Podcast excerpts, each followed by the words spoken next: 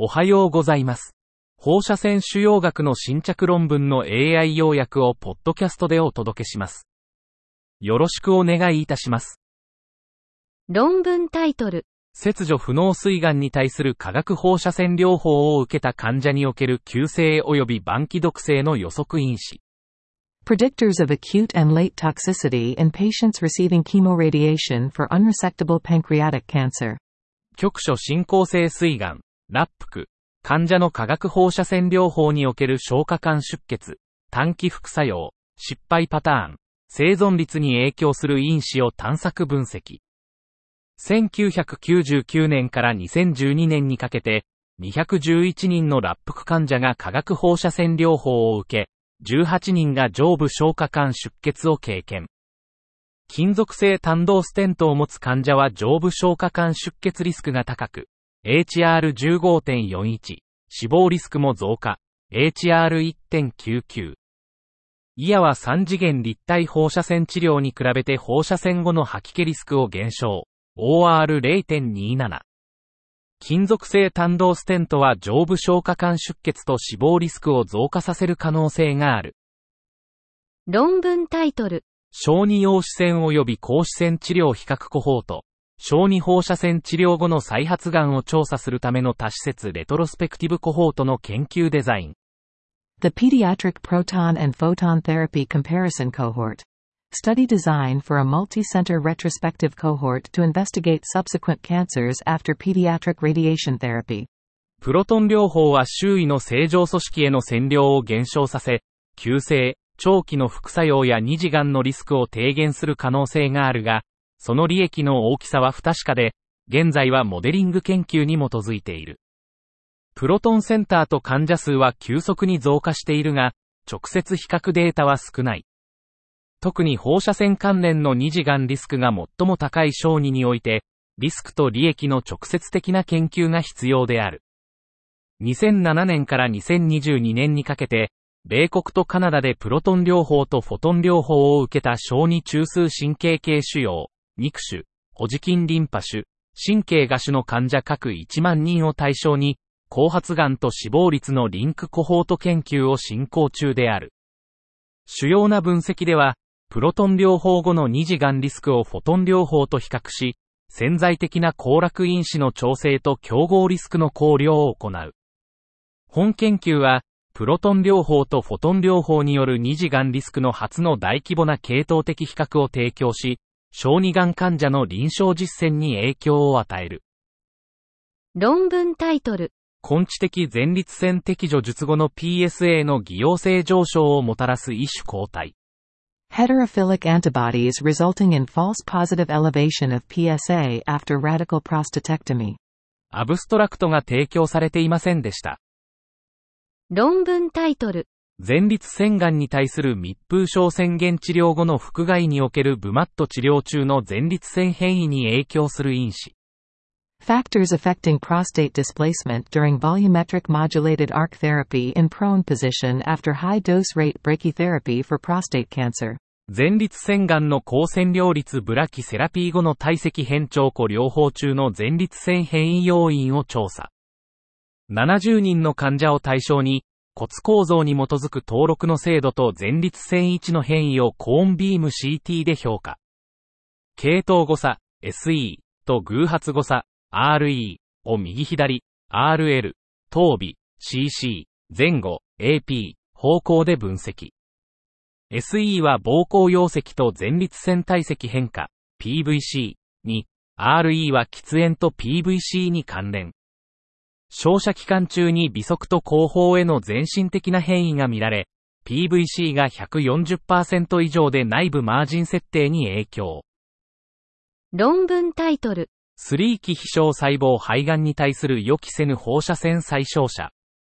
Unanticipated radiation replanning for stage 3 non-small cell lung cancer. 本研究の目的は、ステージ3非小細胞肺がん、NSCLC における予期せぬ放射線治療、リツイート、再計画の関連因子を特定すること。2016年1月1日から2019年12月31日までの新規診断ステージ 3NSCLC 患者144名を対象に後ろ向き分析を行い、再計画の頻度と理由を決定。再計画が必要だった16名、11%の患者では、コーンビーム CT による標的の変化が理由であった。大きな計画標的体積は再計画の統計的予測因子、オッズ比2.5、95%CI1.2、5.4、P イコール02。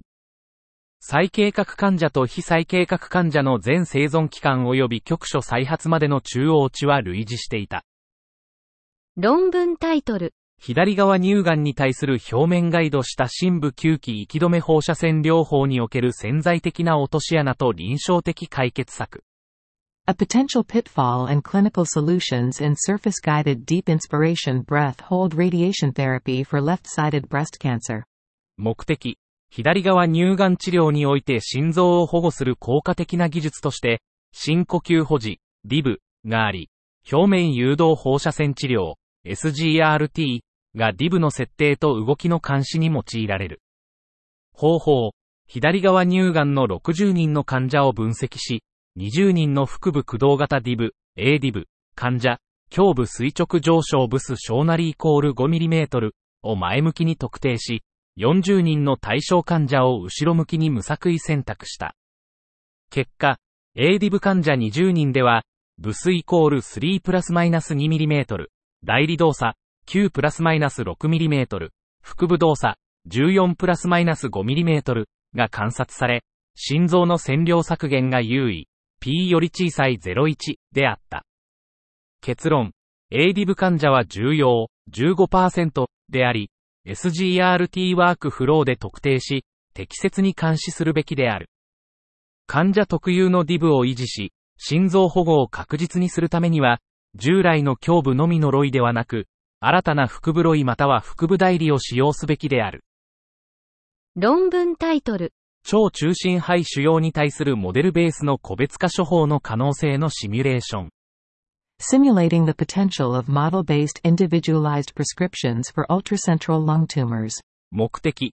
超中心性肺腫瘍に対する低位放射線治療の毒性を減少させるため、正常組織合併症確率、NTCP と主要制御確率 TCP モデルを用いた治療費の改善を検討。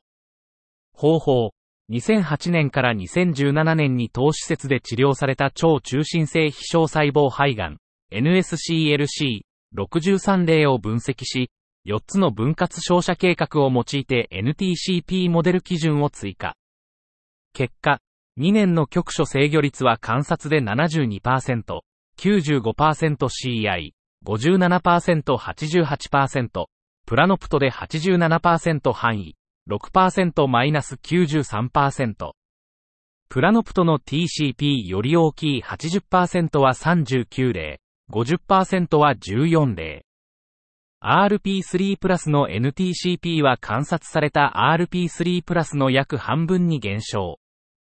結論、NTCP と TCP モデルに基づく個別化治療は、超中心性 NSCLC 患者の TCP を高めつつ NTCP を尊重する可能性を示唆。大きな腫瘍や食道への近接が NTCP 違反の主な原因。論文タイトル。乳房温存手術後のリンパドレナージ照射の有無にかかわらず、支部を同時に併用した中等度やもめ分割全胸放射線療法の単一施設による前向き評価。Single institution prospective evaluation of moderately hypofractionated whole breast radiation therapy with simultaneous integrated boost with or without lymphatic drainage irradiation after breast conserving surgery. 目的。乳房温存手術後の補助的中分割全乳房放射線治療、支部 MHWBRT の治療成績を報告。方法。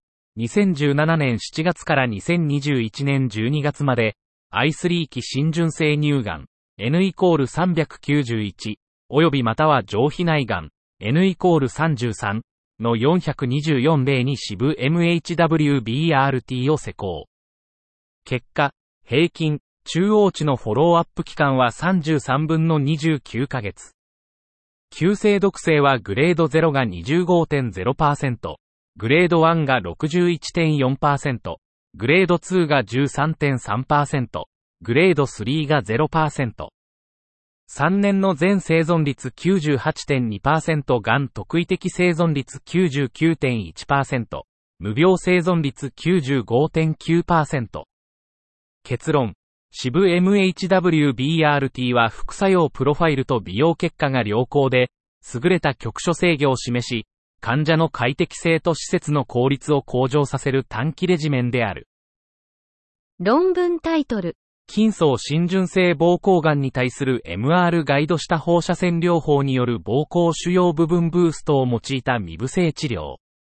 Trimodal therapy using an MR-guided radiation therapy partial bladder tumor boost in muscle-invasive bladder cancer. 目的、筋層浸潤性膀胱がん患者に対し、最大限の主要切除後の化学放射線療法を含む見え療法、TMT による膀胱温存治療が有効である。非適応型磁気共鳴画像ガイド放射線治療、MRG リツイートを用いた部分膀胱ブースト、PBB の施設経験を報告する。方法、2019年から2022年にかけて、非転移性筋層浸潤性膀胱がんで MRG リツイートを用いた TMT を受けた患者を対象に後ろ向き解析を実施。治療時間、テーブルシフト、照射範囲の線量計測パラメータ、正常組織への被爆を記述し、急性及び地発性の泌尿器、消化器毒性を前向きに評価。結果、17名の患者が分析対象となり、PBB 計画目標体積マージンは94%、N イコール16で小なりイコール8ミリ。線量計測目標カバレッジパラメータは好ましく、すべての正常組織線量制約を満たした。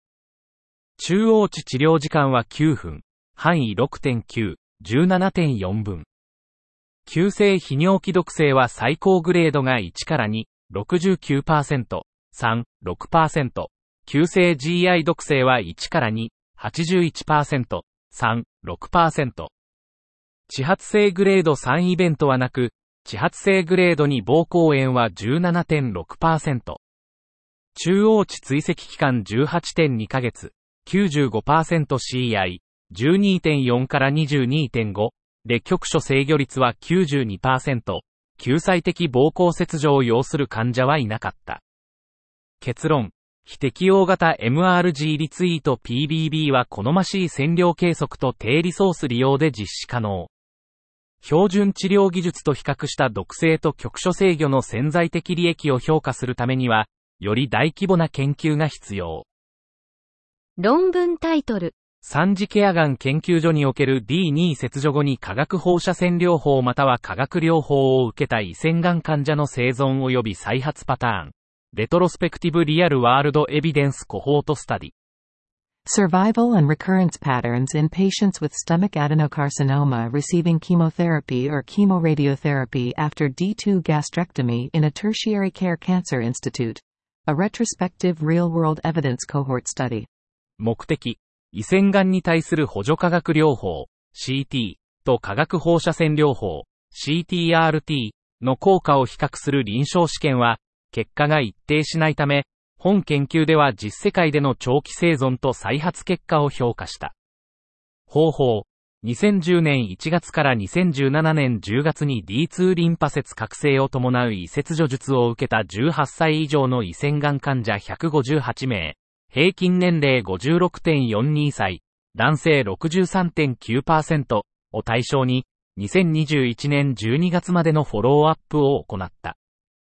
結果、CTRT 群は CT 群に比べて寄線時の主要特性が悪く、5年生存率は67.0%、5年無再発生存率、RFS は75.0%であった。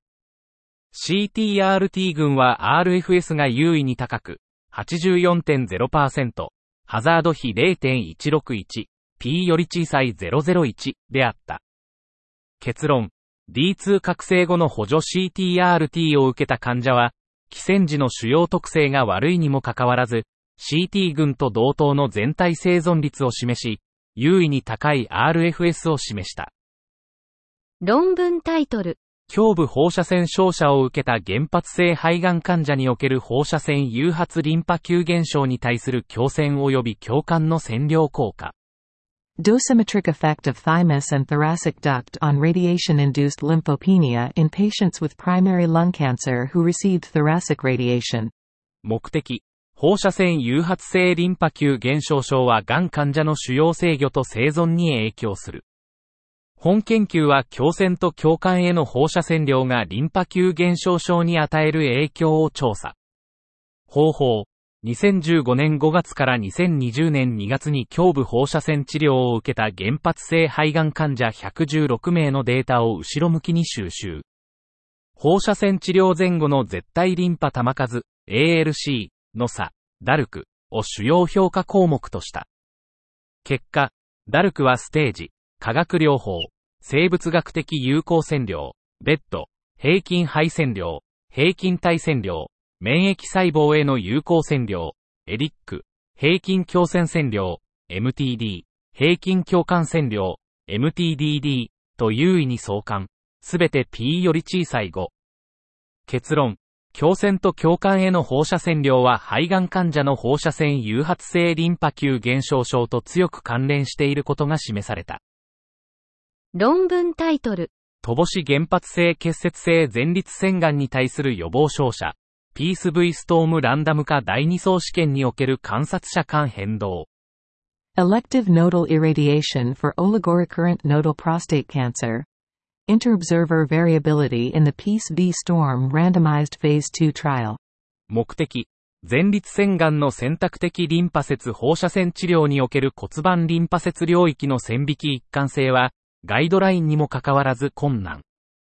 方法。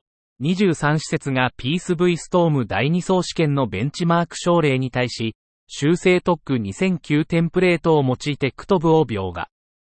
結果、23のクトブ平均体積は430.4プラスマイナス64.1立方センチメートル。修正特区2009参照体積386.1立方センチメートルより大きい。ダイス係数平均0.79プラスマイナス0.02。ハウスドルフ距離平均27プラスマイナス 4.4mm。結論。選択的リンパ節溶石の描画において、主に仙骨前及び共通腸骨領域で差異が見られた。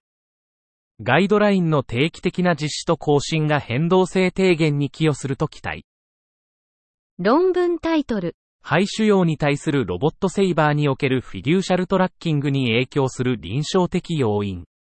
Clinical factors that affect fiducial tracking in robotic SABR for lung tumors. 目的。セイバーは呼吸周期中の腫瘍追跡にフィデューシャルを使用する肺腫瘍治療法であり、フィデューシャルの相対位置と患者の臨床特性が追跡と臨床成績に与える影響についてのデータが不足している。本研究は、セイバー中の呼吸運動管理で追跡されるフィデューシャル数を減少させる要因を特定することを目的とした。方法。2016年から2019年にかけて当施設でロボットセイバーを受けた肺腫瘍患者について、後ろ向きの検討が行われた。結果、73人の患者に対して77回の治療が行われ、下場の腫瘍は不確実性エラーの効率と関連していた。P イコール0.015。フィデューシャルの追跡数は局所主要制御や全体生存に影響しなかった。結論。下場の大きな動きは特定の追跡エラーを引き起こし、フィデューシャルの追跡を妨げる可能性がある。フィデューシャル間距離を実験的に決定されたガイドライン内に保つことで、最も一般的な追跡エラーである合体誤差と間隔誤差を制限できるかもしれない。以上で本日の論文紹介を終わります。お聞きいただき、ありがとうございました。